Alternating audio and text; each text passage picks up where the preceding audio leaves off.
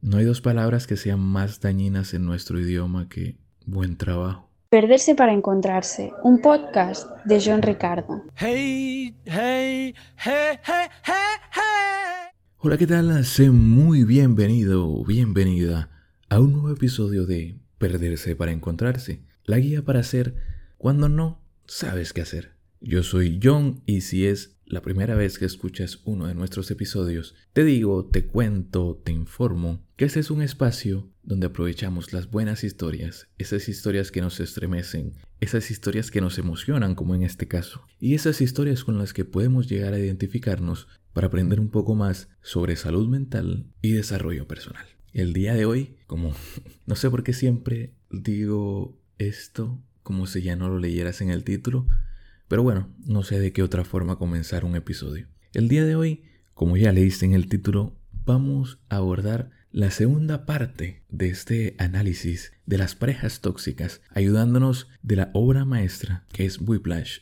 Música y Obsesión. Que si bien es más una película sobre el éxito o el concepto del éxito dañino, la autoexigencia y etc., tiene la dinámica perfecta entre un dominado y un dominante, un dominante y una persona que da parte o su entera libertad por recibir amor o como en este caso aprobación de una persona que le quita su dignidad, no la respeta y como en el caso de Fletcher y Andrew es víctima de violencia física, psicológica y verbal. En el episodio 23, que fue la primera parte de este análisis, que si te preguntas por qué no hacer los dos análisis de la misma película seguido, eh, no me pareció tan correcto, aunque lo tenía ya todo listo, ¿eh? No es que no tuviera la parte de Fletcher lista ya. En ese episodio hablamos enteramente de Andrew, que sería la víctima, como mayormente se conoce en esto de las parejas tóxicas, a la persona que recibe el maltrato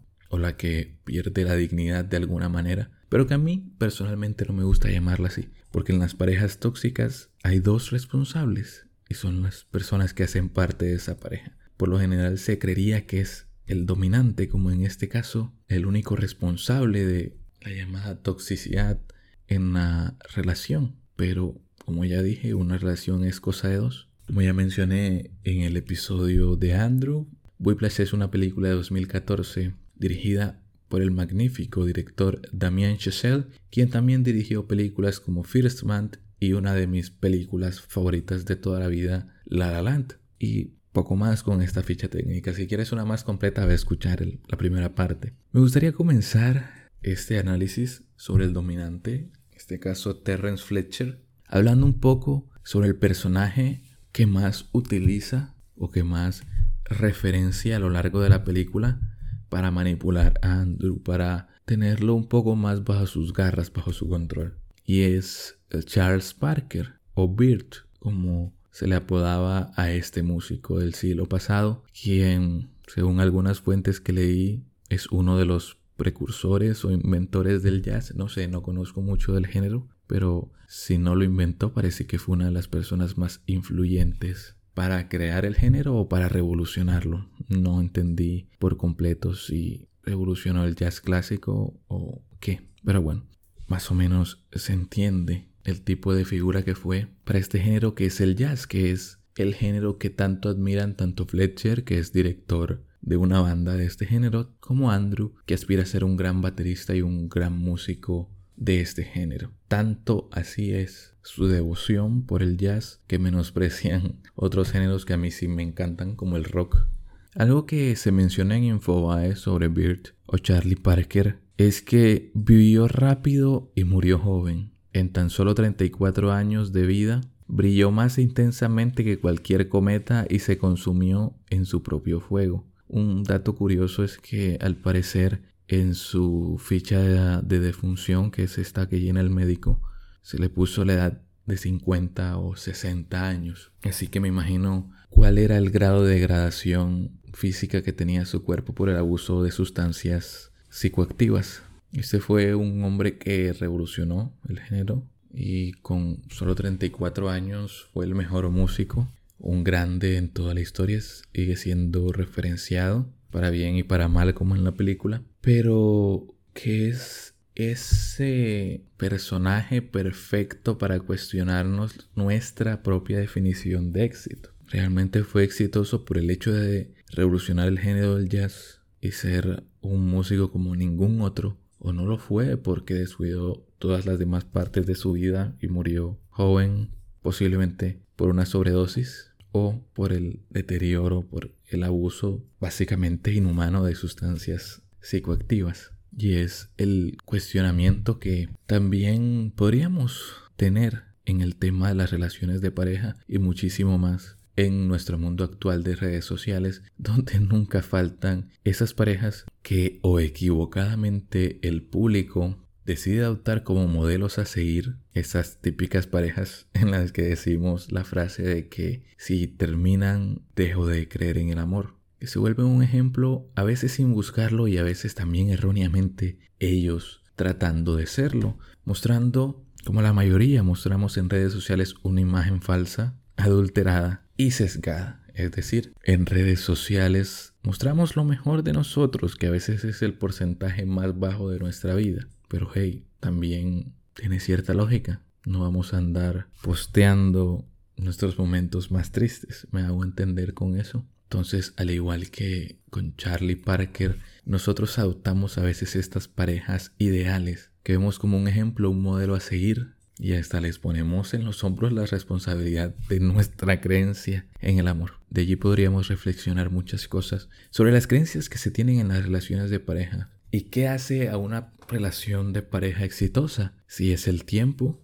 tener muchos años de pareja a pesar de que se pierden muchas cosas como la dignidad o a pesar de muchas rupturas malsanas, la intensidad. Estas parejas que se conocen y viven tan intensamente que deciden casarse en menos del tiempo socialmente establecido, pero que tal vez y solo tal vez al hacer esto están dejando de vivir unas etapas como pareja que son bastante necesarias. No lo sé. Al igual que con el éxito, creo que cada uno deberíamos empezar a cuestionarnos y a construir nuestra propia definición de éxito o de relación exitosa. Y con esta idea clara, ahora sí pasemos de lleno al análisis de Terrence Fletcher uno de los que para mí sería de los mejores antagonistas eh, de película en la última década, sin lugar a dudas. Este hombre, este maestro de música, este director de una banda de jazz en uno de los conservatorios más prestigiosos de los Estados Unidos, por lo menos en el género del jazz,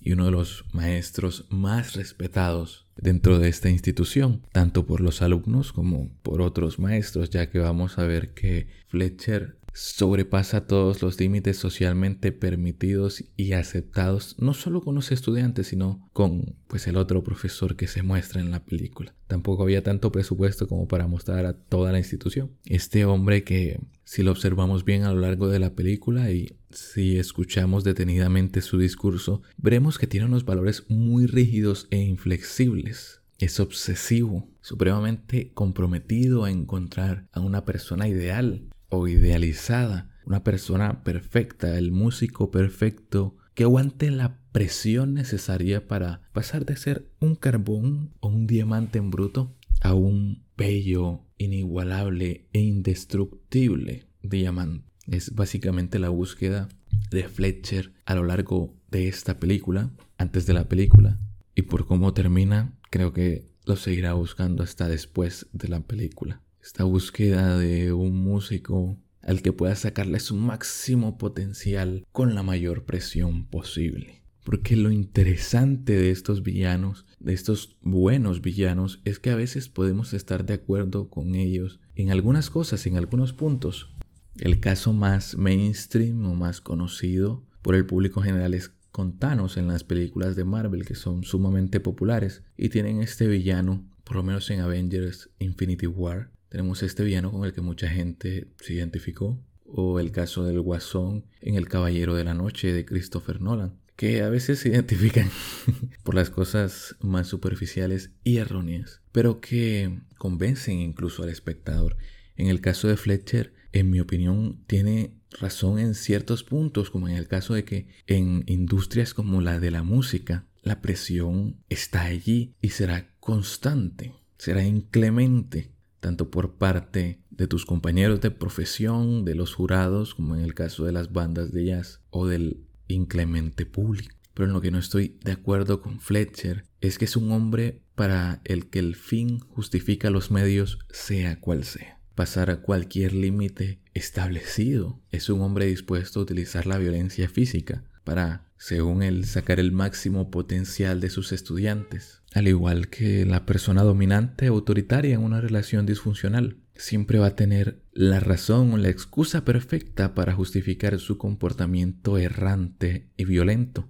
Sus restricciones sociales las camufla muy pobremente o las justifica con preocupación, pero tan pobremente que solo se lo cree él y la persona que ha decidido permitirle que la domine. Fletcher es un tipo tan pero tan rígido y perfeccionista que llega al estudio a las 9 tan pero tan en punto que es cuando el segundero llega al número 12 y anteriormente en la película irrumpió en una clase que no es suya a probar estudiantes que no son suyos y dándole calificativos nada amables, es decir, apodos denigrantes que hablan de su físico de una forma muy destructiva y que atentan contra su autoestima profundamente. Fletcher ya desde la mítica escena que es para mí la mejor escena de la película, esa de No My Tempo, ya nos muestra de todo lo que es capaz de hacer. Maltrato físico, abofetea a Andrew, maltrato psicológico con la presión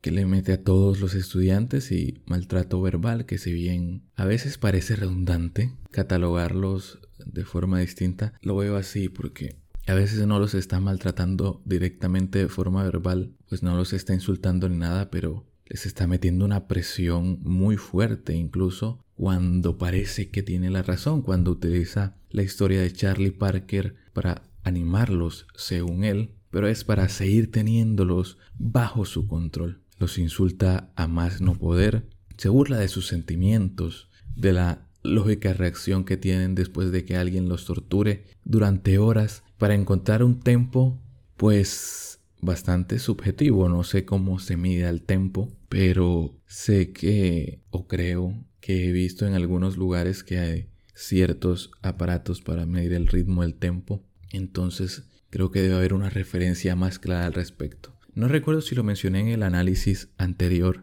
pero esta es una película que causó mucha polémica en el mundo de los profesores de música, especialmente en los profesores de batería, porque muestra escenas de práctica, de entrenamiento que están erradas, porque como ya mencioné, como músico no puedes lastimar tus manos, que son tu activo más preciado, incluso más que tu propio instrumento, porque como vas a tocar tu instrumento con tus manos lastimadas. Y no sé si habrán tomado en cuenta esto. Igual no quería mencionar del todo esta polémica porque es una película, no es un documental. Es como si los boxeadores se hubieran enojado por las películas de Rocky. Y lejos de eso son muy fans. Tan fans que a cualquiera de ellos si los invitas a participar como el malo genérico de la película van a aceptar con los ojos cerrados. Pero bueno, después de desviarme, vuelvo a esta escena porque es una escena, al igual que gran parte de la película, que te lleva a un nivel de tensión, pero de Dios mío,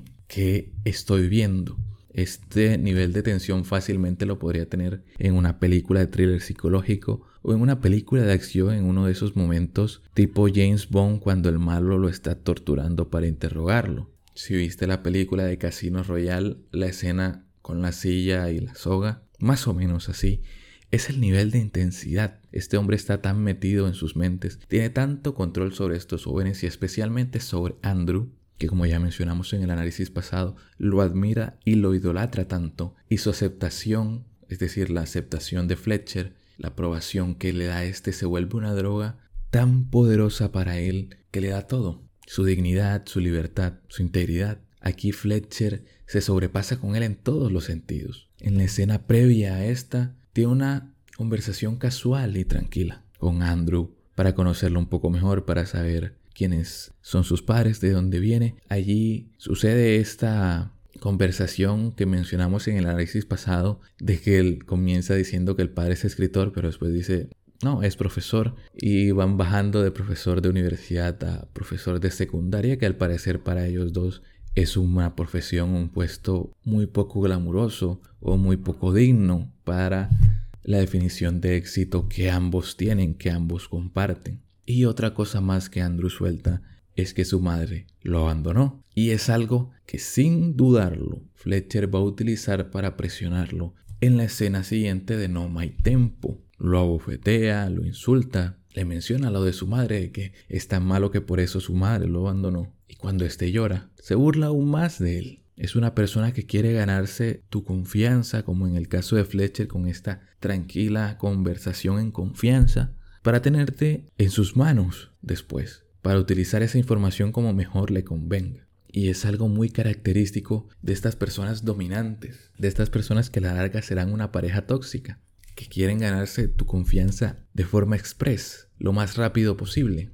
Necesitan intimar de una forma tan rápida que a veces da hasta miedo, que causa sospechas. Y es que, como es el caso también de Fletcher, muchos de estos tóxicos o tóxicas dominantes son bastante diestros en el arte de la manipulación. Saben qué decirte en el momento adecuado. Tienen esta tendencia a decirte lo que quieres oír porque tú lo quieres oír y no necesariamente porque les sale del alma, porque lo sienten. Las parejas tóxicas, especialmente los narcisistas, tienen esta especie de estrategia o hábito especialmente al principio de la relación, al momento del cortejo, del conocimiento, cuando todavía estás saliendo en la fase de citas, de bombardearte de amor.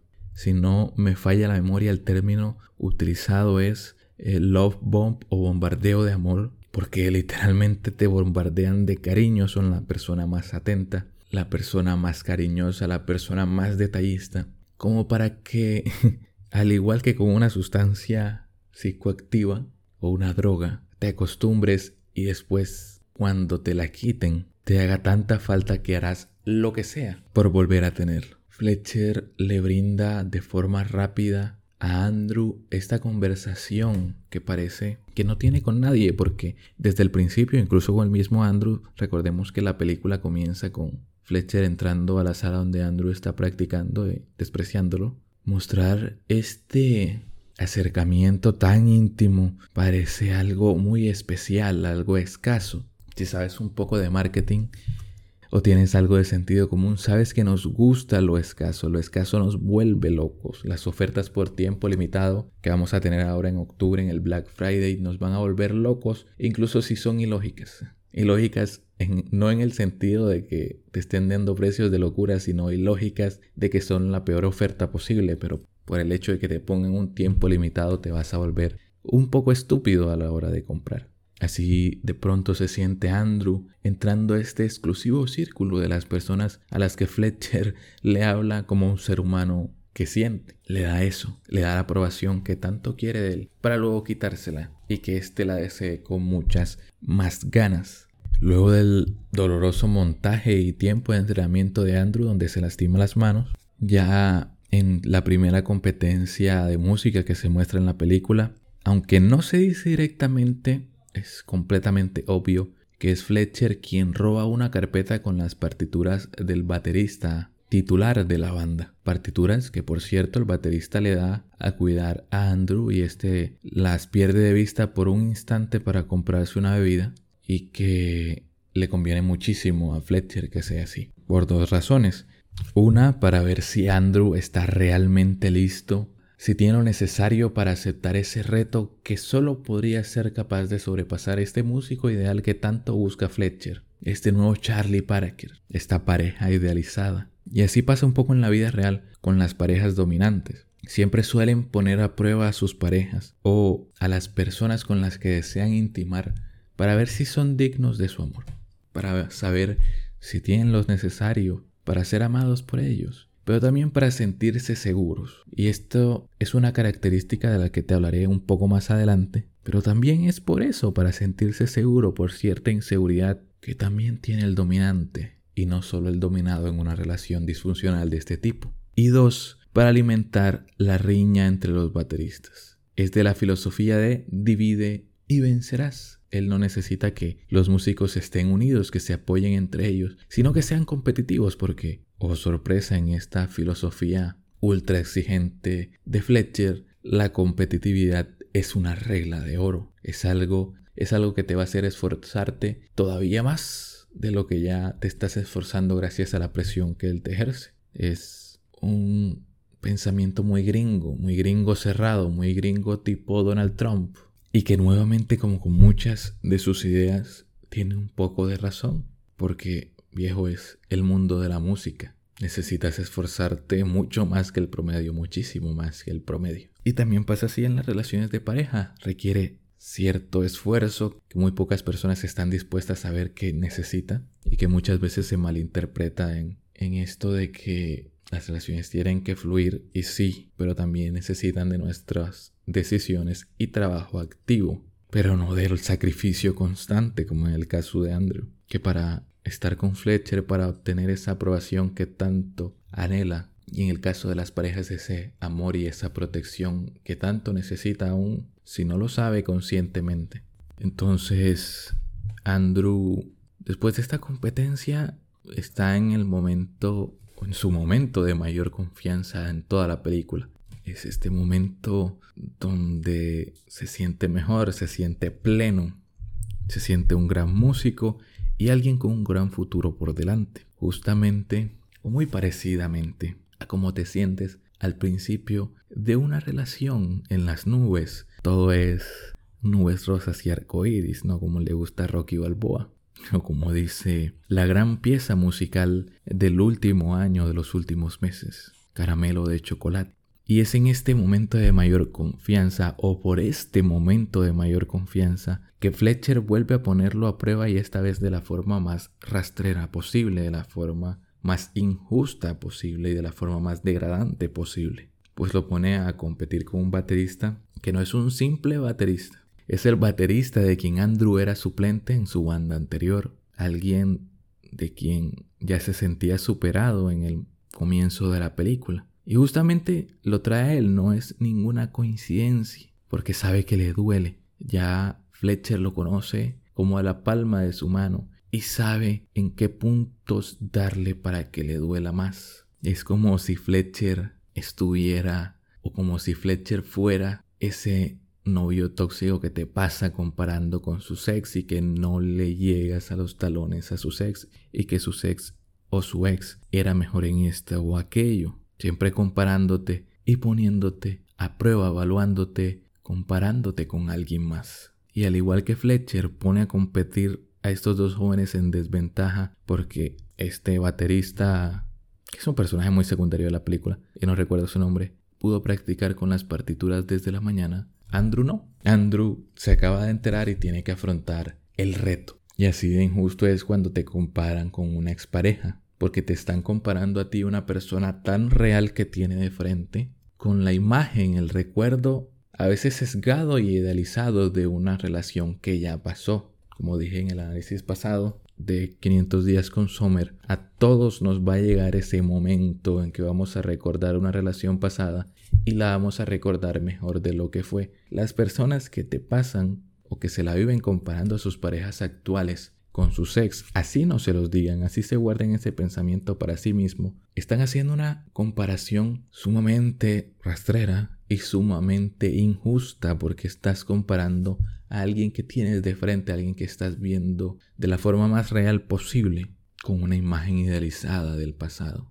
con una imagen alimentada y embellecida por la nostalgia de algo que no fue, sino que pudo haber sido. Y pues lo que logra es desbancar a Andrew, volverlo a poner como suplente. Y según él con esto logra que Andrew no pierda la humildad, no se le suban los humos, se siga esforzando, porque señor esfuerzo es lo más importante, no puedes disfrutar ni la menor victoria posible porque vas a sufrir por descuidarte. Y para que siempre esté alerta, para que siempre esté alerta cualquier desafío que se le pueda presentar, que nuevamente tiene algo de razón. En la vida los desafíos más grandes nunca nos van a avisar con tiempo de anticipación, pero no van a venir de la mano de otra persona y si bien de la mano de otra persona tan deliberadamente como en el caso de esta competencia injusta no es algo que deberíamos aceptar de una manera tan abierta o tan pasiva como Andrew.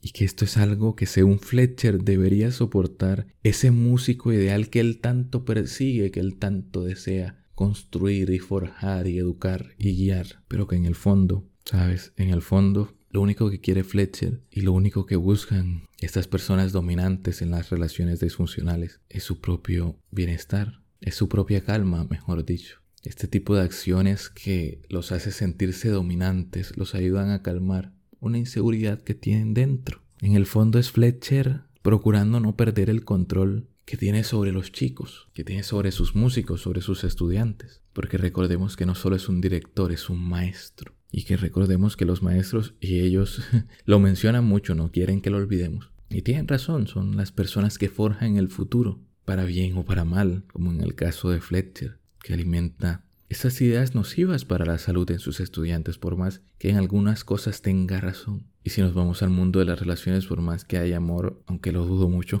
o por más que haya atracción, que eso sí que hay en las relaciones tóxicas, hay mucha atracción carnal. No vale la pena el sufrimiento que demanda una relación así. El soportar a una persona dominante, porque parece que es el dominado el que lo necesita. Y sí, lo necesita, necesita alguien que se haga cargo, que tome las decisiones, aun si paga el precio de que le lleven esa carga, el peso de las decisiones que significa la libertad, lo pagan dejándose dominar. El dominante también necesita el dominado y todavía más. No lo digo yo, lo dice Eric Fromm, quien por cierto deberíamos hacer un episodio sobre su libro El arte de amar, pero que es en otra de sus publicaciones que habla más a fondo de las personalidades autoritarias, que es lo mismo que el dominante del que hemos estado hablando a lo largo de este podcast. Y es que lo que tienen en común las personas con este tipo de personalidad, lo que define la esencia de la personalidad autoritaria, es una incapacidad, una incapacidad de confiar en uno mismo, de ser independiente. En otras palabras, son personas que también son incapaces de soportar la libertad. Lo opuesto al carácter autoritario es la persona madura, una persona que no necesita aferrarse a los demás porque abraza y comprende activamente el mundo, las personas y las cosas que lo rodean. Y luego nos habla un poco de cómo sería un amor más maduro el señor Fromm. Y lastimosamente, como en el caso de Fletcher como maestro, como en las relaciones, si no se les presta atención, si no salimos a tiempo o a destiempo en el momento menos indicado, si no salimos de este tipo de relaciones, de este tipo de dinámicas, todo puede terminar en tragedia, como es en el caso de uno de los mejores estudiantes que tuvo Fletcher, según sus propias palabras, hace mucho énfasis en lo brillante que fue su carrera y hasta demuestra estar conmocionado por su fallecimiento. Fallecimiento al que él frente a sus estudiantes atribuía un accidente de tránsito y que nuevamente no es ninguna casualidad, no es él siendo desbordado por los sentimientos, por el vínculo que tenía con este estudiante, que le brindaba un poco lo que le brinda Andrew, alguien que soporte toda su mierda y alguien que lo haga creer, que lo haga mantener esta idea idealizada del músico perfecto, sino que lo hace para que lo vean sus estudiantes, para que lo vea Andrew, de que está conmocionado, incluso Llora frente a ellos después de molestarlos tanto con el hecho de que se quiebran, pero lo hace para mostrar que puede llegar a apreciar a las personas, pero a las personas realmente talentosas. Les da una aspiración, les da algo que anhelar, una meta que seguir. Le muestra a Andrew cómo seguir obteniendo esa aprobación o cómo recuperarla cuando la pierda, que es algo que le va a pasar mucho a lo largo de la película, con todos los desplantes de Fletcher. Otra vez una movida sumamente calculadora y manipuladora por parte de este maestro. Ya más adelante en la película, después de las escenas más agobiantes y de que expulsen a Andrew por golpearlo, nos enteraremos de que Fletcher acomodó esta historia a su conveniencia. ¿Cómo hacen los tóxicos? Nunca aceptan sus responsabilidades de sus relaciones pasadas. Y no pasa solo con el dominante, el dominado también se victimiza y vuelve al otro un villano completamente negro y malvado. Aquí Fletcher acomodó la historia porque el chico no sufrió ningún accidente. El chico se arrebató su propia vida porque ya no soportaba más la presión de Fletcher. Y según lo que yo entendí, ya se había graduado, ya era un músico con cierto éxito, pero lo que le quedaron fueron secuelas de los malos tratos de Fletcher. Personas o exparejas que no vuelven a recuperarse después de entrar con una persona de este tipo, de una persona que les haga tanto daño como Fletcher. Pero a Fletcher esto lo tiene sin cuidado, porque él está convencido de algo mayor, está convencido de que encontrará ese músico perfecto, ese músico que tanto idealiza. Y así pasa con estas personas dominantes, que lastimosamente en su mayoría son hombres. Están aferrados a unos valores tergiversados sobre la protección y el cuidado. A veces están muy convencidos de que están cuidando a la otra persona y que están cumpliendo con ese deber que según ellos deben tener como el hombre de la relación. Así como Walter White creía en el hombre que provee. Ellos creen en el hombre que provee, que provee seguridad, que provee estabilidad en cierto modo. Pero bueno, esto lo sabemos después de este concierto en el que Andrew llega después de sufrir un accidente de tránsito, ¿recuerdas? En el concierto en el que Andrew llega después de sufrir un accidente de tránsito, ¿recuerdas? Este donde literalmente lo arrolla un camión por volarse un alto, un pare, un stop.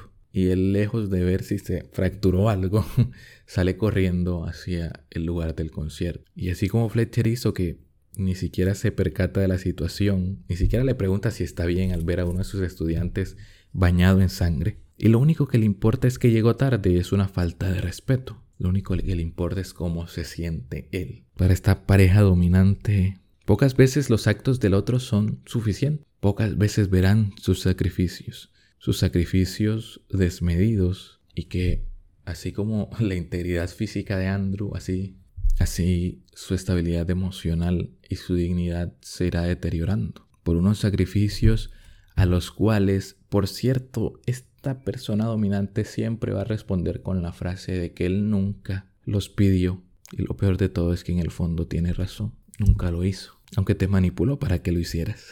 Andrew, como buena pareja ardida, no se va solo, se lleva a su ex, testifica contra él y con justa razón. Hay que desenmascarar a las personas que están en un puesto de autoridad y que se aprovechan de los demás. Después de ser despedido por el incidente del estudiante que se arrebató su propia vida, tenemos este salto temporal en el que en el episodio 23 sabrás lo que le pasó a Andrew, lo que hizo en este tiempo lo que hace Fletcher no lo sabemos, pero que coincidencialmente vuelven a encontrarse en un bar y es coincidencialmente porque, viejo ni, los planes que hacía Lex Luthor en Batman vs. Superman o los que hacía el Barón Zemo en Capitán América Civil War necesitaban tanta ayuda de la providencia para realizarse. Había sido muy rebuscado que hubiera sido un plan de Fletcher el que Andrew coincidencialmente caminara por allí y lo encontrara tocando justo en ese momento y tomara la decisión de entrar a verlo. Así que sí, fue una casualidad. Y si no lo fue, pues la película perdería mucho, pero mucho. Después de verlo tocar, se ponen al día como una buena expareja tóxica. Quieren mostrarse mejor de lo que están. Para este punto, pero para este punto ya Fletcher sabe que Andrew fue quien lo delató y no quiere perdonar, ¿eh? Quiere venganza pero no reacciona impulsivamente. No deja ver sus verdaderos sentimientos, no. Lo calcula todo en muy poco tiempo. Incluso lo manipula y lo persuade. Nuevamente, mencionando al buen Charlie Parker, como Birt fue uno de los mejores músicos de todos los tiempos sin importar su final. Si no me falla la memoria aquí es que suelta la frase con la que introducimos este capítulo, la de que las dos peores palabras en nuestro idioma es buen trabajo, como la mayoría de las personas parece estar conforme con un rendimiento mediocre y vuelve a activar esa llama en Andrew, que sí, duda, pero al final cae. Y es como en estos momentos difíciles, como cuando te vuelves a reencontrar con tu ex y todavía no lo has superado. Y si tu ex es tu ex tóxico o tóxica, es todavía más difícil. Y este sería el típico momento en que te dice que recuerdes los buenos momentos y lo fuerte que es el amor para superar las adversidades y bla, bla, bla. O ese momento en que te ganan las hormonas, donde te gana el deseo físico y poco más. No hay ningún argumento lógico con el cual se persuada a la otra persona, solo te gana el instinto carnal. El caso es que Andrew vuelve a confiar en él. Duda, sí, pero vuelve a confiar en él demasiado fácilmente. Se autoengaña creyendo que, aunque ellos sean las mismas personas, el resultado de que trabajen juntos va a ser diferente. Y así pasa en este tipo de relaciones. Y en muchas relaciones así no hayan sido relaciones tóxicas o tan desadaptativas o tan dolorosas. Si terminó fue por algo. Y si ninguno de los dos ha trabajado en sí mismo, o si solo uno de los dos ha trabajado en sí mismo, en pocas palabras, si sigue siendo la misma persona de siempre y la otra persona también, el hecho de volver no va a cambiar mucho. Va a ser la misma relación otra vez. Y así es aquí. Fletcher jode a Andrew, lo sabotea, vuelve con él solo para vengarse. Y se lo hace saber para disfrutar más el momento. Le, le confiesa que ya sabía que él fue quien lo delató. Y Andrew se da cuenta de que nuevamente Fletcher le hace una treta con las partituras en el tercer acto de Whiplash no se tocará Whiplash. Fletcher cambió la canción, o mejor dicho, nunca le dio las partituras correctas a Andrew y ahora lo va a humillar públicamente y con eso acabará con su carrera. Y a veces eso quiere tu pareja tóxica. No te ama, ni te cuida, ni te valora, pero le va a doler muchísimo que estés con otra persona más porque le lastima su ego. Quiere acabarte, así como Fletcher quiere acabar con la carrera de Andrew. No quiere que vuelvas a amar a ninguna otra persona. En el episodio 23 está descrito cómo en esta ida y vuelta de Andrew, en esta última dicotomía, en esta última disyuntiva, en este último cuestionamiento final, donde Andrew deja de ir con su padre y vuelve a Fletcher, incluso después de que lo engañara, con deseos de tomar revancha, sí, pero al final cayendo en el juego que Fletcher quiere jugar y tienen su batalla musical eufórica, muy musical y muy eufórica. Y es por esta actitud desafiante que Fletcher lo reconoce por primera vez en la película. Por primera vez en la película le muestra algo de respeto. Incluso lo trata con tanta delicadeza que parece que le importara. Le acomoda los platillos para que, los platillos de la batería, para que él no se distraiga con tonterías, para que no salga de ese flow, de ese ritmo en el que ha entrado. Andrew, al igual que un deportista de élite, ha entrado a la zona, ha entrado en ese punto de rendimiento óptimo al que todos anhelamos llegar, o algunos. algunos ni conocen qué es la zona. Andrew le da a Fletcher algo que siempre había querido, alguien que no se quiebre ante su presión, la perfecta dinámica entre dominante y dominado, alguien que, alguien que te soporte hasta el extremo y alguien que lo haga creer en esa idea idealizada del músico perfecto y alguien que haga creer a esa persona dominante en su idea idealizada de encontrar a alguien que lo quiera tal y como es, que es lo que tenemos todos, ¿no? Pero en su caso es algo muy peligroso tener a alguien que lo quiera tal y como es, con sus conductas dominantes y represivas. Ya mencioné en la parte anterior que la película cierra de forma engañosa, al igual que son engañosas estas reconciliaciones o estos regresos a relaciones tóxicas. Cierra en un clímax para ellos sonriendo, disfrutando, sudando, después de haber dado un gran espectáculo y siguiendo dándolo, porque después de haber dado un gran espectáculo, pero no es más que una ilusión, una fantasía pasajera que puede que nos engañe a nosotros e incluso a ellos, pero que más temprano que tarde se acabará y les explotará en la cabeza, principalmente Andrew. Andrew sabe el destino que le espera y lo ha aceptado, tanto por Charlie Parker como por el antiguo alumno de Fletcher. Pero Fletcher, y esto es lo más triste, no tendrá un final allí, no tendrá un final con Andrew, porque al igual que la pareja tóxica dominante, irá por alguien más, irá a seguir con la cadena de dolor y lastimará a alguien más, hasta que alguien lo detenga, o hasta que reflexione y se detenga de una vez por todas. Es un final triste, por más que termine en una nota alta, porque incluso el propio director de la película no está del todo de acuerdo con la filosofía de Fletcher y muchísimo menos con los medios que utiliza. Es peligroso, es nocivo, incluso para la vida. Aquí vimos ya personas perdiéndola por sus actos o por la presión de Fletcher, por la presión de la industria de la música y por la presión de este tipo. Es un final donde Andrew, aunque consigue lo que quiere, no consigue lo que necesita. Y es algo que explicaré a fondo en siguientes episodios porque es algo más cinematográfico. Los personajes tienen básicamente dos metas en las películas y es algo que quieren y algo que necesitan. Y por lo general en las películas el personaje, aunque no consiga lo que quiere, consigue lo que necesita. Por eso en estas películas con finales agridulces, el personaje tiene un crecimiento y una madurez personal. Aquí él consigue lo que quiere, que es la aceptación, la aprobación de Fletcher y ser un músico admirado, pero no lo que necesita, que es aprender a construir una definición de éxito más sana, una que no acabe con su vida a los 34 años, una donde no esté encerrado en una cárcel con Fletcher, su persona dominante, una cárcel que los dos compartirán, porque es una cárcel que crean los dos, tanto dominante como dominado, una cárcel en la que el dominado tomará el rol de prisionero, pero el dominante también tendrá que estar ahí porque es el carcelero, y el carcelero tiene que cuidar al preso por mucho tiempo. Fromm también nos decía algo, algo un poco más optimista, algo sobre esta personalidad madura que según él es el opuesto a esta personalidad autoritaria, definiendo al amor como ese vínculo y sentimiento de ser uno con el mundo mientras se mantiene la propia independencia e integridad. El individuo amoroso está conectado con el mundo, no tiene miedo ya que el mundo es su hogar, puede perderse porque está seguro de sí mismo. Y vemos que en estas relaciones tóxicas son tan restrictivas, tan aislantes, aíslan a la persona dominada, no solo de su círculo más cercano, sino de sí misma, de su propia esencia, de sus gustos, de sus actividades y de sus pasiones. Por esta inseguridad que siente la persona dominante que tiene que controlar a alguien más para sentirse segura. Amor significa reconocer el mundo como una experiencia emocional.